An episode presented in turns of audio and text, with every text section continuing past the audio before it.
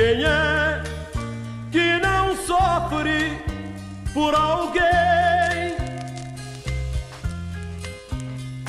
Quem é que não chora uma lágrima sentida?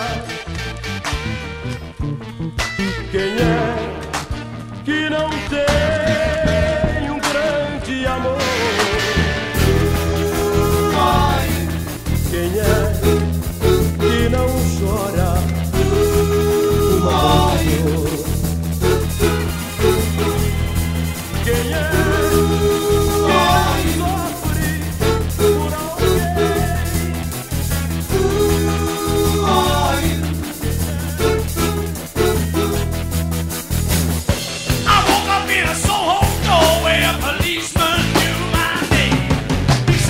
hora de tirar o vinil da capa e colocar na ponta da agulha. Você está no Auto Radio Podcast e é dia de responder a pergunta: Who are you?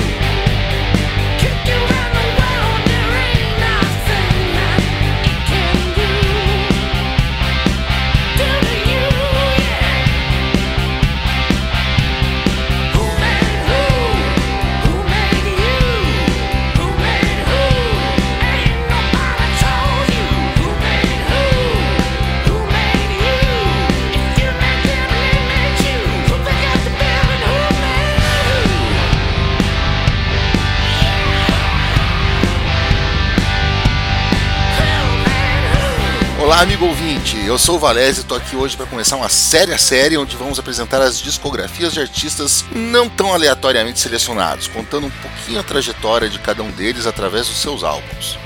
Quem ouviu o Auto Radio apresenta número 12, onde o cara mais descolado que post da semana passada, Ricardo Banniman, nosso guru, bateu um papo com esse que tá te falando aqui, já sabe qual foi a nossa escolha para dar o pontapé inicial nesse novo projeto. Aliás, não só um, mas vários pontapés seguidos com a perna direita, enquanto damos pulinhos para frente com a perna esquerda, colocamos a língua para fora da boca, fazemos movimentos epiléticos com a cabeça e tocamos um puta de um solo de guitarra. É isso aí, galera. A gente vai falar de ACDC.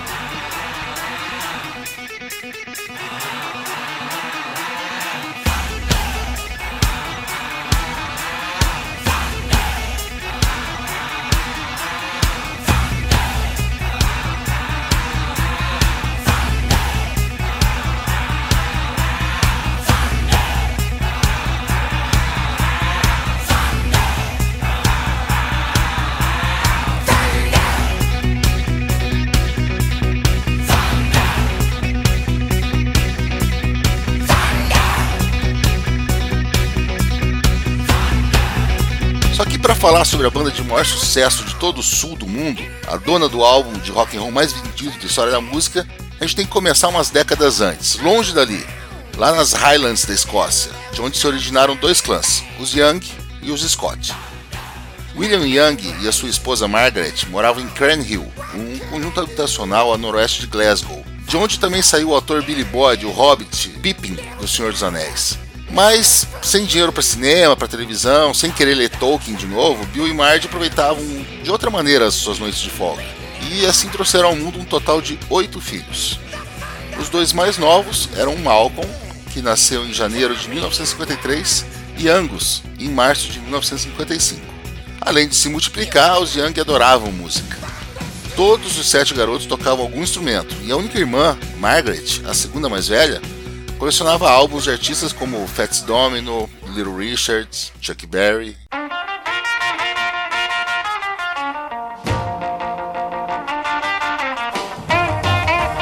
O inverno de 1963 na Escócia foi típico daqueles para lá da muralha. Mais de 2 metros de neve na porta de casa, todos os canos explodindo. Ele ficou conhecido como The Big Freeze. Nessa mesma época, o governo britânico lançou um pacote chamado Viagem de 10 Libras para famílias que quisessem emigrar para colonizar a Austrália. Morrendo de frio, o novo continente deve ter parecido um paraíso tropical para o William, que pegou a esposa, todos os filhos que toparam a aventura e partiu rumo ao novo mundo. O único a ficar para trás foi o Alex Young. Na época ele tinha 24 anos e já estava numa carreira musical. Ele tocava guitarra como apoio do Tony Sheridan. Tony Sheridan era um cara que ficou conhecido depois porque quando ele foi tocar no Star Club em Hamburgo, quem abria para ele era uma galerinha chamada The Beatles.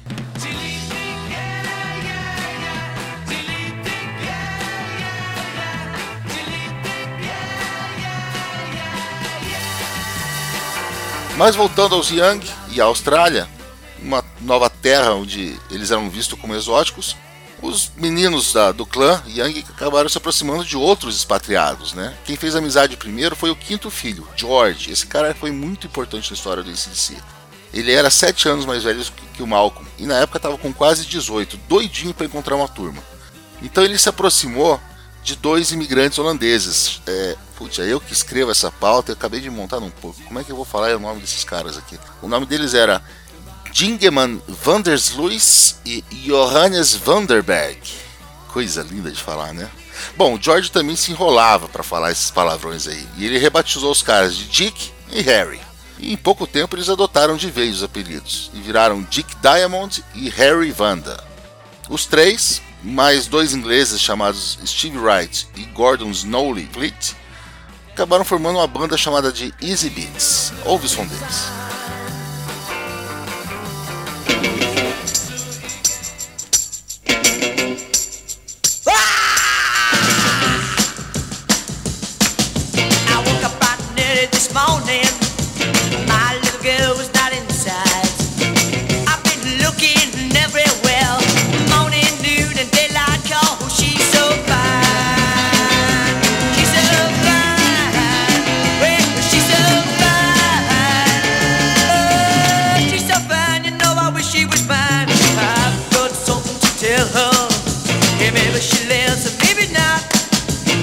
Essa é She's So Fine, primeiro sucesso dos a chegar no número 1 um das paradas australianas.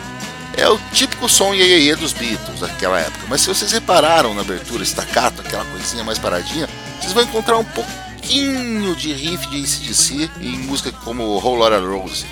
Os Easy Beats eles iam fazer um sucesso tão grande na terra do Crocodilo Dundee que iam desbancar o Elvis e os próprios caras de Liverpool daqueles lados. Eles foram protagonistas do que acabou sendo chamado de Easy Fever.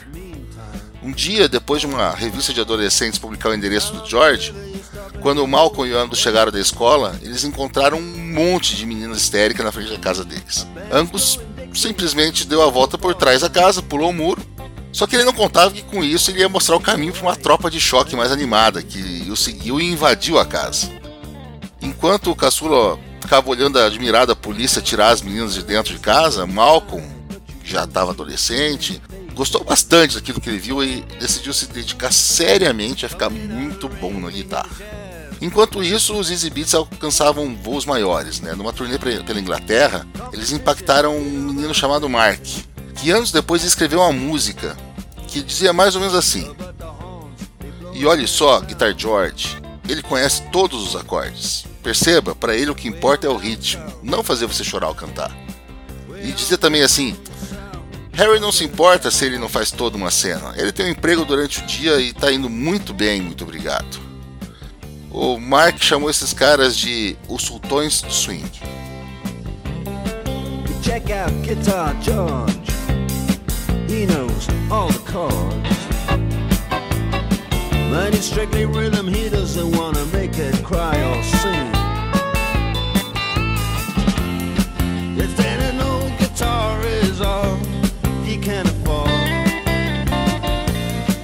Up under the lights play his thing.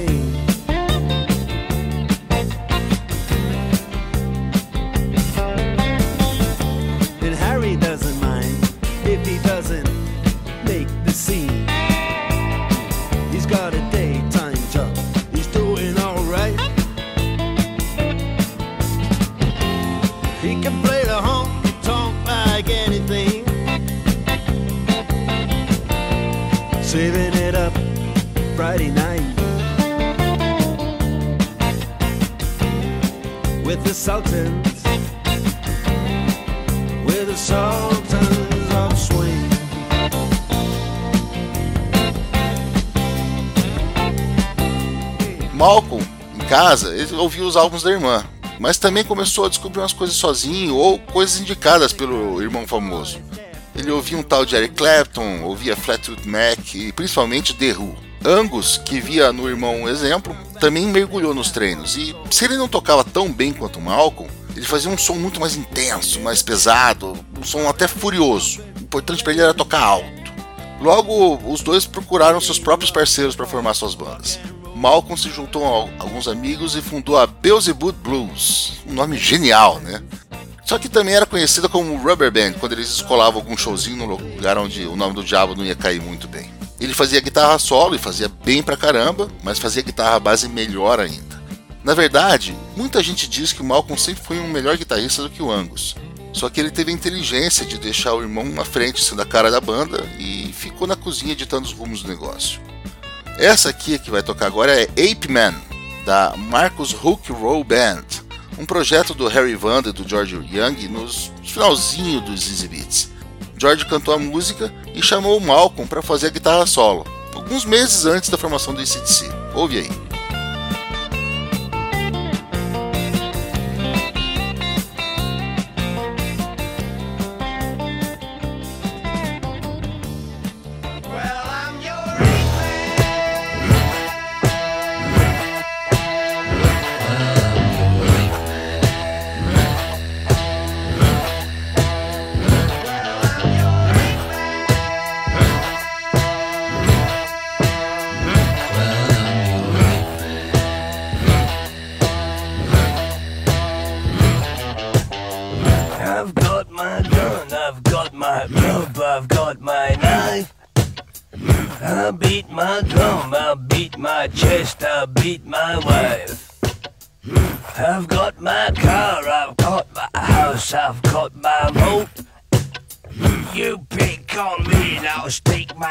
Gun right down your throat. It's not unfriendly if you tell me that I'm right. But if you don't, you're gonna wind up in a fight. Well, I'm your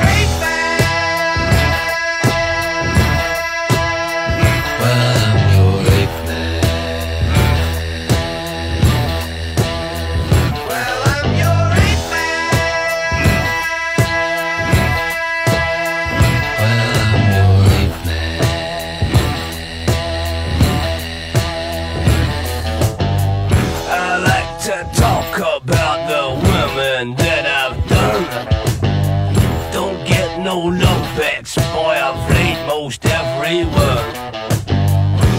not the other way as any man can see. That's what you tell them, Harry, but it's not what you tell me. I should have died out 10,000 years ago. But look around ya, and I bet there's one you know.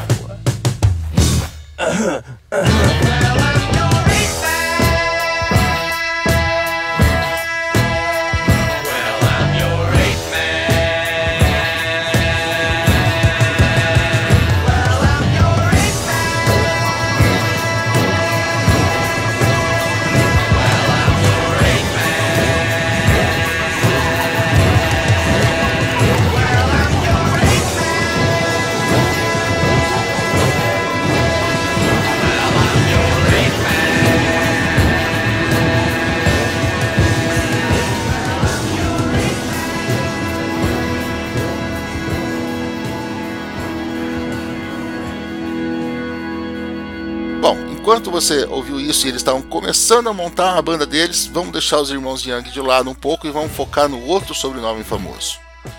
Os Scott já tinham sido um clã poderoso nas Highlands da Escócia. Eles eram descendentes dos invasores que vieram da Irlanda séculos antes. Mas naquela época eles eram só um bando de bêbados machistas ferrados mesmo. Charles Scott, o Chick Scott, era um deles. Na mesma cidadezinha que J.M. Barrie, o criador de Peter Pan, nasceu, um fim de mundo chamado Kirimuir, acho que é essa a pronúncia. Chick não tinha muito o que fazer além de trabalhar na padaria do pai e tocar bateria na Kirimuir Pipe Band. Servindo ao exército durante a Segunda Guerra Mundial, numa das folgas dele conheceu uma menina chamada Isobel Mitchell. Paixão à primeira vista. No final do conflito eles se casaram e logo depois, em julho de 46, nascia Ronald Belfort Scott, que quando era criança adorava imitar o pai e bater em lata e panela como se estivesse empunhando uma baqueta. Em 1952, aproveitando do estímulo das 10 libras, os Scott migraram para a Austrália. E lá o pequeno Ronnie teve que enfrentar a primeira de suas atribulações, os Bullies. Ele falava um escocês carregado, e com o sobrenome daqueles, logo ganhou o apelido, Bonnie Scotland. Ele partia para cima e tentava socar todo mundo que chamava ele assim, mas o novo nome pegou. E quando ele chegou na adolescência, até os seus amigos chamavam ele de Bonnie. Ou, para facilitar, Bon. Apaixonado pelos mesmos roqueiros usuais, Richard, Presley, Barry, ele não tinha medo de adotar o estilo de vida rock and roll. Roupa descolada, jaqueta de couro, garotas a tiracolo, cigarro, bebida, briga. Quando ele tinha 15 anos, ele era o líder da própria gangue. E assim que ele conseguiu, abandonou a escola e arrumou um emprego de motorista de trator numa fazenda. Logo depois, ele mudou para ser pescador de lagosta. Quando ele tinha 16 anos, a fama de encrenqueiro já era tão grande, tão épica, que quando a polícia recebeu uma denúncia sobre um garoto que teria feito sexo com uma menina também menor de idade na praia e depois roubou gasolina para fugir de carro, eles sabiam muito bem onde procurar. Bom foi julgado e foi condenado à prisão de Riverbank até completar 18 anos. Quando ele saiu, toda aquela turminha da pesada dele já tinha debandado e o Bom decidiu que ia mudar de vida. Mas, como diria minha nona, ia mudar, mas não tropo porque a ideia nova de vida dele era ser baterista, como o pai foi. Começou com uma banda local chamada Spectors. Eles tocavam covers nos bailes de final de semana. Bom, Scott não gostava de ficar muito tempo longe dos holofotes, ele gostava de aparecer. Então decidiu que ia ser bem legal se o baterista saísse de lá de trás durante o show e cantasse uma ou duas músicas, né? Como You Got Me dos Kinks. Os outros caras da banda concordaram, afinal ninguém ia ser maluco de contrariar o doido que tinha acabado de sair do reformatório. Os Spectors começaram a fazer um certo sucesso, criaram suas próprias músicas, né? O Bom escrevia as músicas e começaram a se acostumar com o baterista que gostava de cantar. Até gravavam alguma coisa, ficou algum registro, né? Como um cover do Them chamado Gloria, um dos primeiros registros daquela voz que depois se tornaria famosa. Ô Flashbackson, meu filho, vamos trabalhar um pouquinho aí. Põe a original e depois coloca a Gloria, o cover, aquela dose com Scott, por favor. I've got my gun, I've got my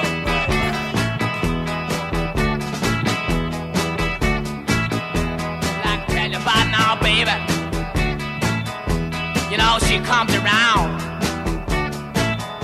Just about five feet four. From her head to the ground. You know she comes around here. Just about midnight. She make her feel so good, Lord.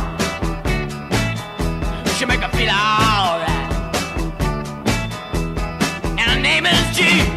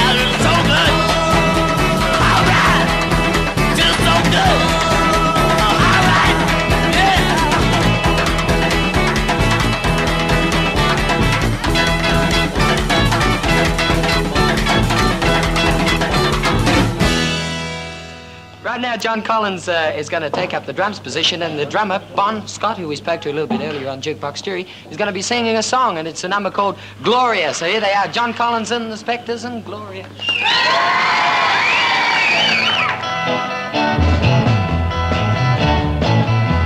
I tell you about my baby? You know she comes around.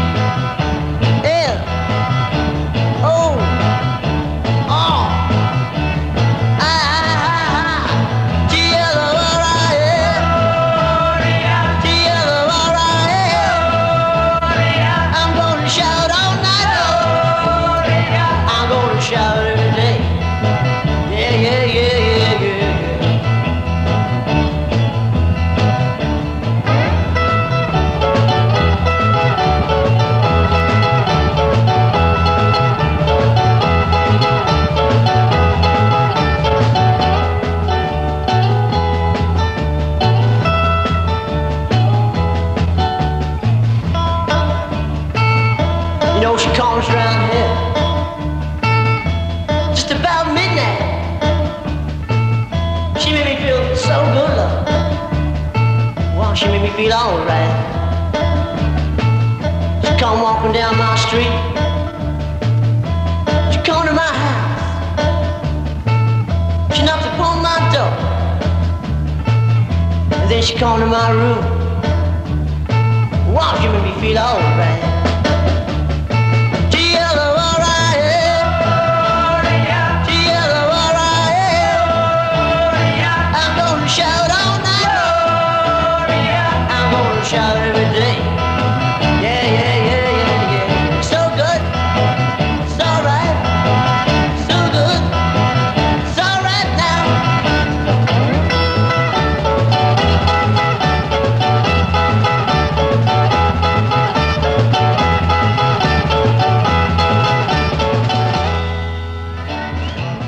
Spectors tinham um grande rival em Perth, na Austrália, uma banda chamada The Winstons. Ela era liderada pelo vocalista Vince Lovegrove.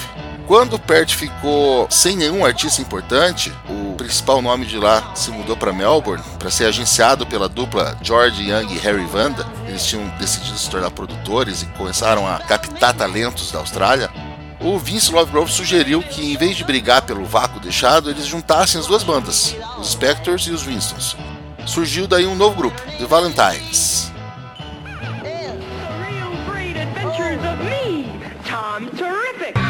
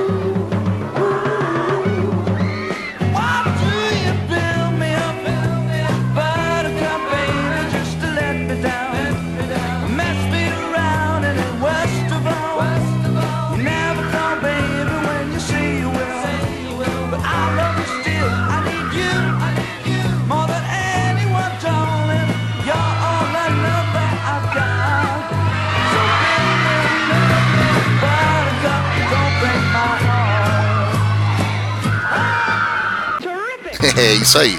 Esse coverzinho Michuruca é o registro de Build Me Up Buttercup, gravado pelos Valentines, com Vince Lovegrove no vocal e Bon Scott fazendo a segunda voz. Mas The Valleys, como eles ficaram conhecidos depois, acabaram conhecendo um pouquinho de sucesso, sim. Principalmente quando eles gravaram uma música especialmente escrita para eles por Wanda Young, chamada She Said.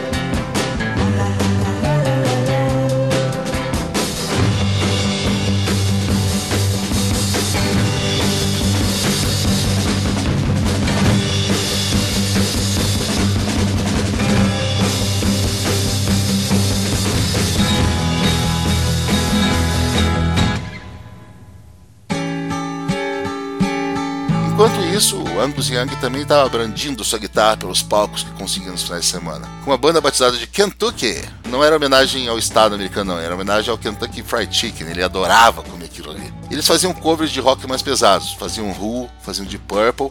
E faziam uma galera que o Angus Young adorava. Uma banda chamada Cactus. Se você ouvir, por exemplo, Bad Mother Boogie, do Cactus, você vai encontrar todinho o DNA do ACDC ali.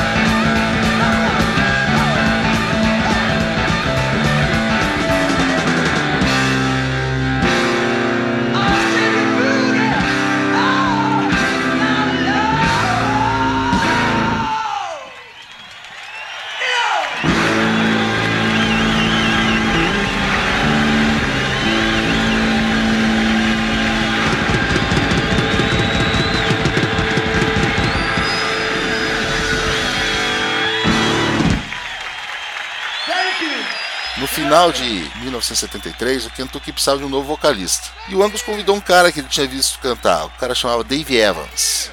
Dave Evans foi lá, ouviu a banda tocando, mas não gostou do que ouviu e foi embora sem falar nada para ninguém. Bom, com os dois irmãos estagnados, o George e o Harry decidiram que era hora de juntar Malcolm e Angus sob o guarda-chuva da Albert, a gravadora que eles representavam. Nós não podemos fazer isso, a gente vai acabar se matando, Angus disse. Mas eles resolveram tentar. Malcolm tomou a liderança convidou dois velhos conhecidos, Larry Van Creed, que passou da guitarra para o baixo, e Colin Burgess para a bateria. Para o vocal, o escolhido foi quem? Dave Evans. Ele fez o teste e foi incorporado à banda. Mas, segundo as suas próprias palavras, Angus nunca esqueceu que eu tinha recusado ele antes. Ou seja, tinha um climão ali. Em dezembro de 73, a banda estava pronta. George arrumou uma apresentação em Sydney, um clube chamado The Last Picture Show. Só que eles tinham um problema. Que nome colocar no cartaz? Por um tempinho, eles cogitaram se chamar The Nighthawks. Você já imaginou que bela porcaria se a banda tivesse esse nome? Mas quando George perguntou em casa para a esposa dele qual nome ela escolheria para a banda dos irmãos, ela disse ACDC. Mano, da onde que ela tirou isso? Da máquina de costura onde ela estava trabalhando. Tem uma outra história que diz que a sugestão veio da irmã deles, Margaret, que teria visto a sigla no seu aspirador de pó. Seja como for, todo mundo achou uma boa ideia e o ACDC finalmente veio ao mundo. Nos primeiros shows, Malcolm e Angus revezavam na guitarra solo, mas logo o mais velho deixou isso pro irmão caçula. Ele disse assim: fica na frente do palco, você dá um show melhor, o pessoal gosta mais de te ver. Além disso, segurando a base ali no fundo, eu posso ficar bebendo. Em abril do ano seguinte, o ACDC ia tocar num grande festival, no Victoria Park, em Sydney. Eles estavam preocupados com a imagem, eles queriam fazer uma coisa diferente, queriam que todo mundo os notasse. Malcolm disse assim: vou usar um uniforme de aviador de cetim e. É uma ideia genial, né? O que, que vão fazer para alguém me notava. Um pinome uma lance no pescoço. O cara vai usar um uniforme de aviador de cetim. E foi daí que Margaret sugeriu que o Angus usasse o velho uniforme da escola que ele tinha. No começo ele não gostou da ideia, mas o Malcolm convenceu. Cara, a gente disse que você tem só 16 anos, você fica livre para aprontar o que você quiser no palco. E o show marcou o início do sucesso da banda dos Irmãos Young. E era exatamente isso. A banda era dos Irmãos Young. Os outros músicos eles eram tratados como artistas convidados. Você ter uma ideia, no show do Victoria Park, o baixista e o baterista já não eram os mesmos que tinham tocado quatro meses antes. E mesmo esses tiveram vida curta, não vale nem a pena ficar comentando o nome de todo mundo. Quem se segurava ainda era o vocalista, mas não por muito tempo. Bom Scott, enquanto isso, estava fazendo um pouquinho de sucesso com os Vales, mas a banda acabou e ele embarcou num outro grupo chamado Fraternity. Eles chegaram a gravar alguma coisa e foram tentar a vida em Londres em 72, mas a experiência deu com os burros na água, não serviu para nada. Uma das poucas coisas memoráveis que ele trouxe de lá foi uma história que ele adorava repetir. Ele dizia assim: uma vez a gente estava abrindo para uma banda chamada George e eu fiquei encantado com a afinação do vocalista. O cara parecia um pedreiro, mas no final do show ele se jogou no chão e cantava como se estivesse em agonia. O que acontece é que o cara tava. Ele saiu da- do palco desse show direto pro hospital para operar o apendicite. O nome desse vocalista do George? Brian Johnson. O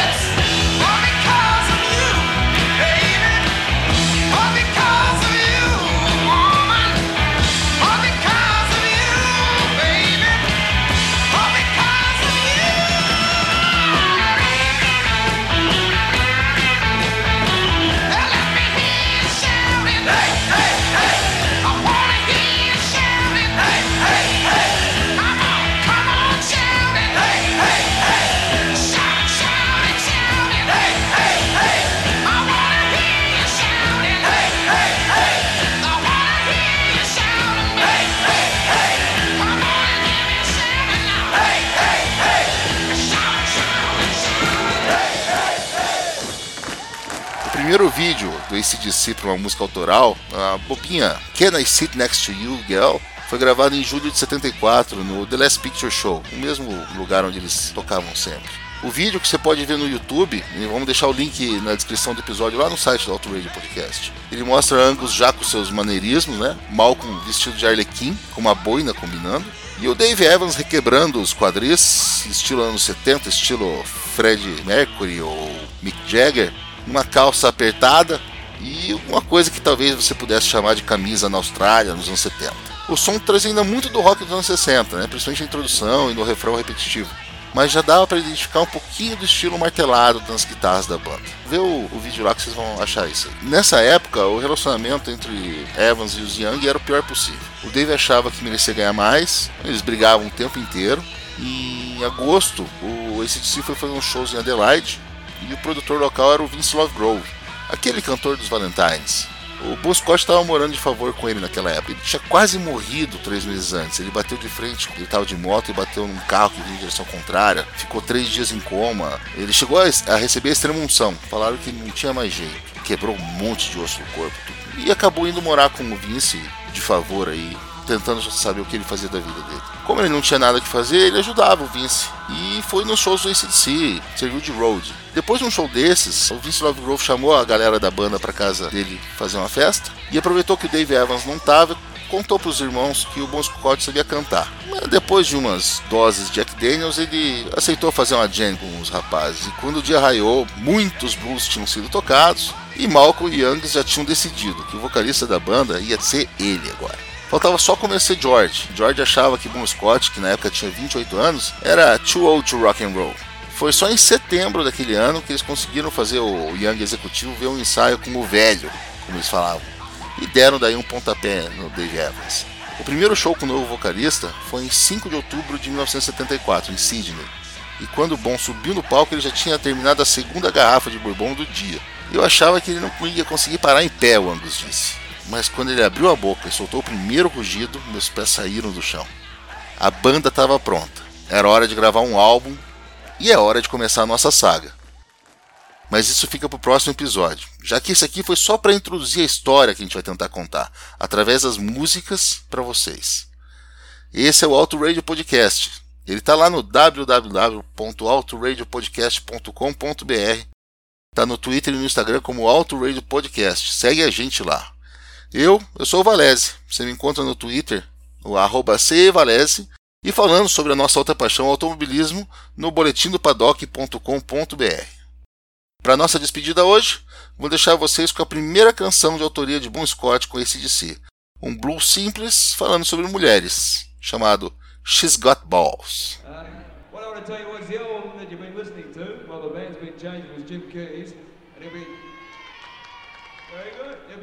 later on to say hello. All right. Now, if you're a rock and roll audience, you're really get off to this band, ACDC. Let's hear. it.